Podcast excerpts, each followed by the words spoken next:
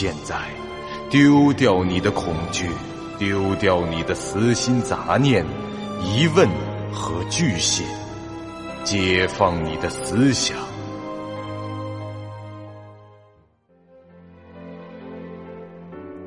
您现在收听到的是由喜马拉雅 FM 出品、巨五八瓦塔播讲的长篇恐怖网络游戏有声小说《惊悚乐园》，作者。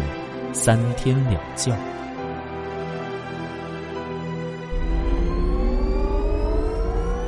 欢迎来到惊悚乐园第十集。风不觉选定模式后，这原以为电梯会先动起来，随后还是打开门就进入剧本的套路，没想到这回他却被传送了。眼前变成一片漆黑，双脚离地，感觉漂浮在了空中，无处借力。这耳边又响起了“欢迎来到惊悚乐园”，这回的声音又变了，听上去像是一个普通的中年女性。看来这句台词和剧本内容没有什么关系，每一次都会随机出现一种人声，结合着有意而为之的口吻。说出同样的一句话而已。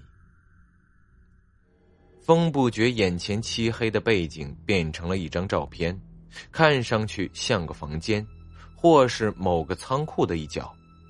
由于拍摄角度的问题，他只能看到一个角落，很难判断究竟这屋子有多大。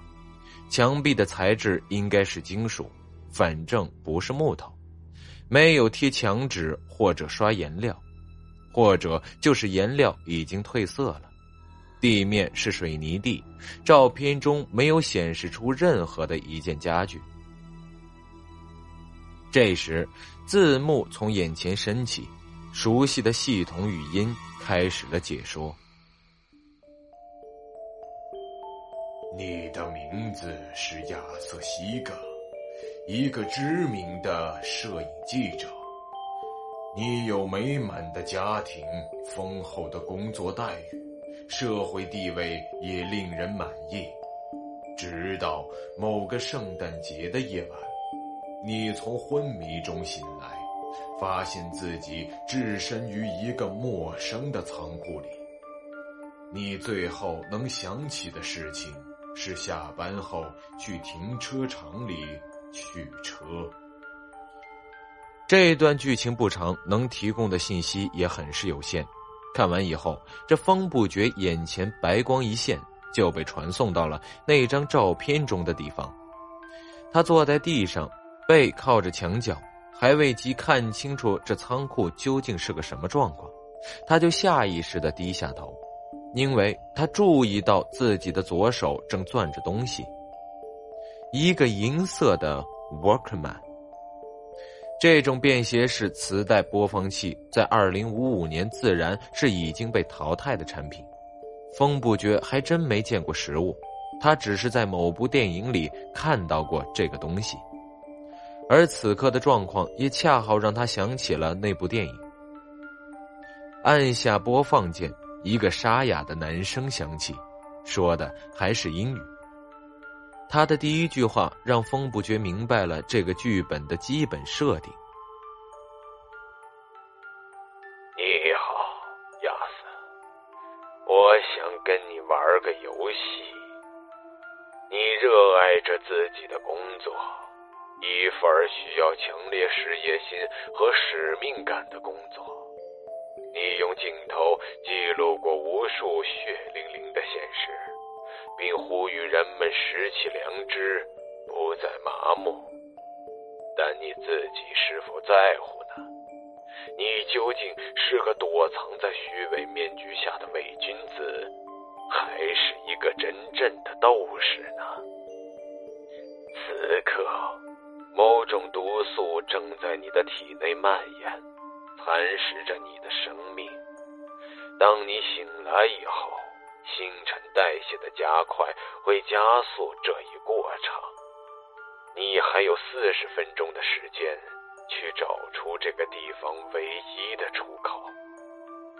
让我们来看看一直躲在镜头后的那个人，他的良心是否能帮他回到家人的身边？生与死，做出你的选择吧。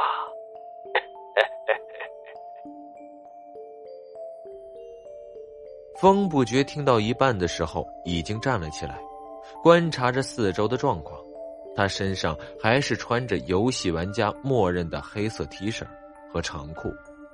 根据某电影中时常玩的花样，他还特意检查了自己的裤袋，不过依旧是空的，行囊里面的东西也没有变，仍是只有个塑料针筒。我操！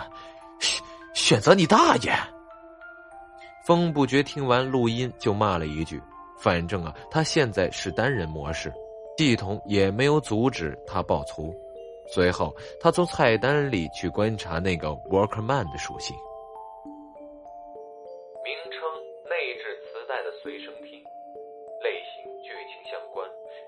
破败，功能：播放磁带中的录音。这估计又是一个只能用一次的剧情物品。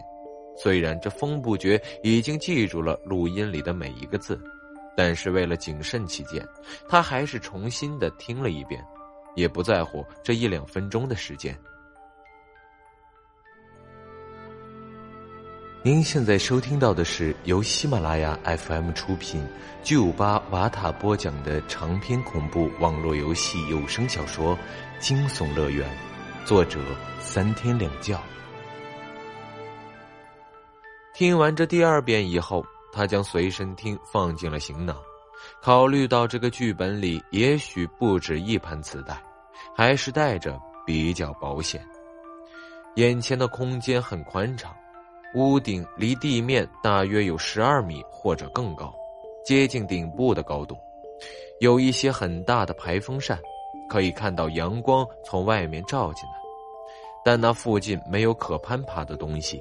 仓库的屋顶是个拱形的，抬头可以看到许多与地面水平的支架，支架上有灯管，此刻也是亮着的。墙壁很坚固，表面是一层金属板，或许里面是砖墙，但无论是哪一种，风不觉显然都无力将其强行破坏逃出。系统可不会生成那种两三分钟就能立刻结束的剧本。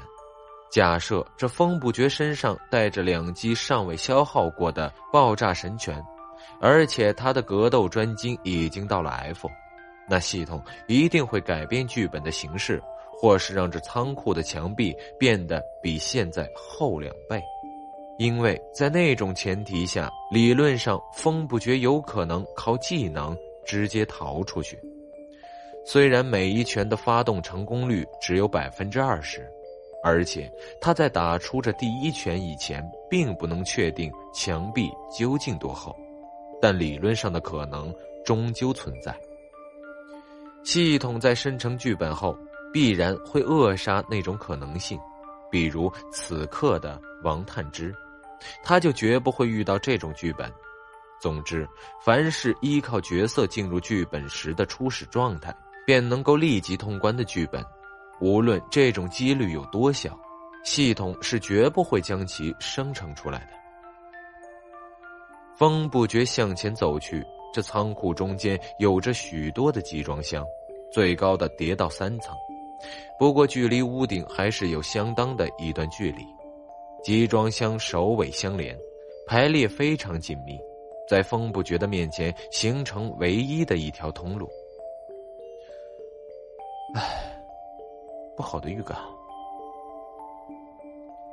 风不觉的意思自然不是害怕，他只是不大看好这个剧本中能够获得的奖励。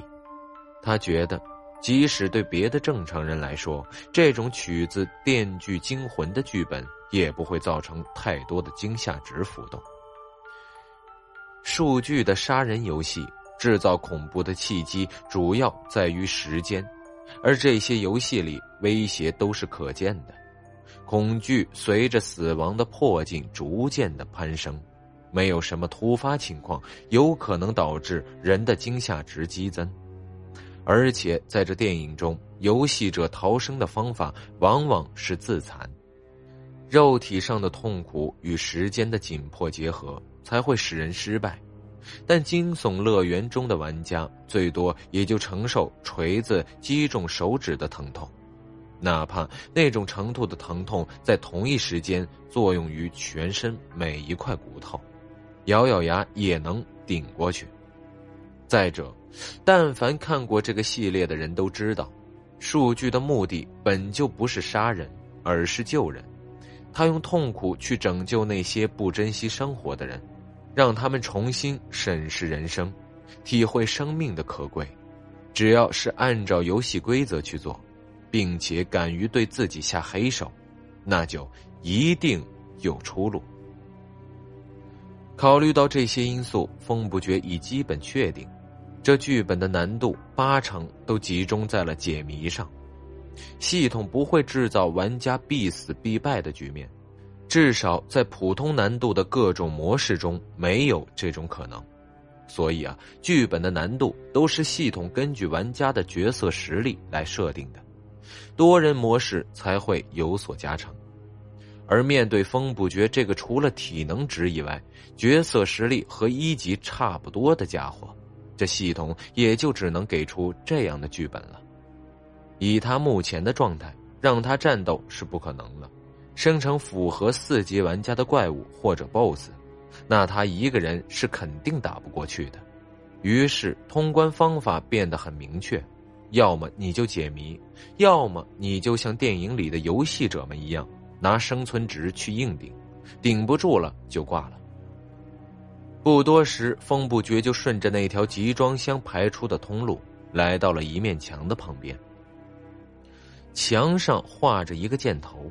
指向一扇被集装箱斜着挡住的门，门前留着一条很窄的细缝，正好可供人侧身进去。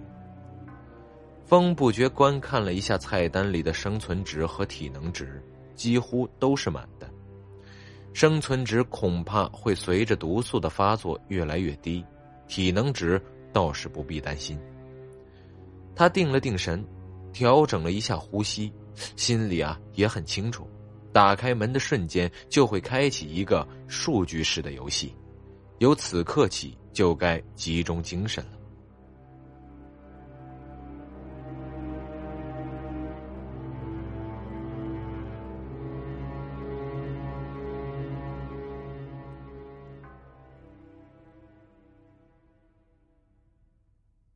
本集播讲完毕。感谢您收听由喜马拉雅 FM 出品的长篇恐怖悬疑惊。感谢您的收听，去运用商店下载 Patreon 运用城市，在首页搜索海量有声书，或点击下方链接听更多小说等内容。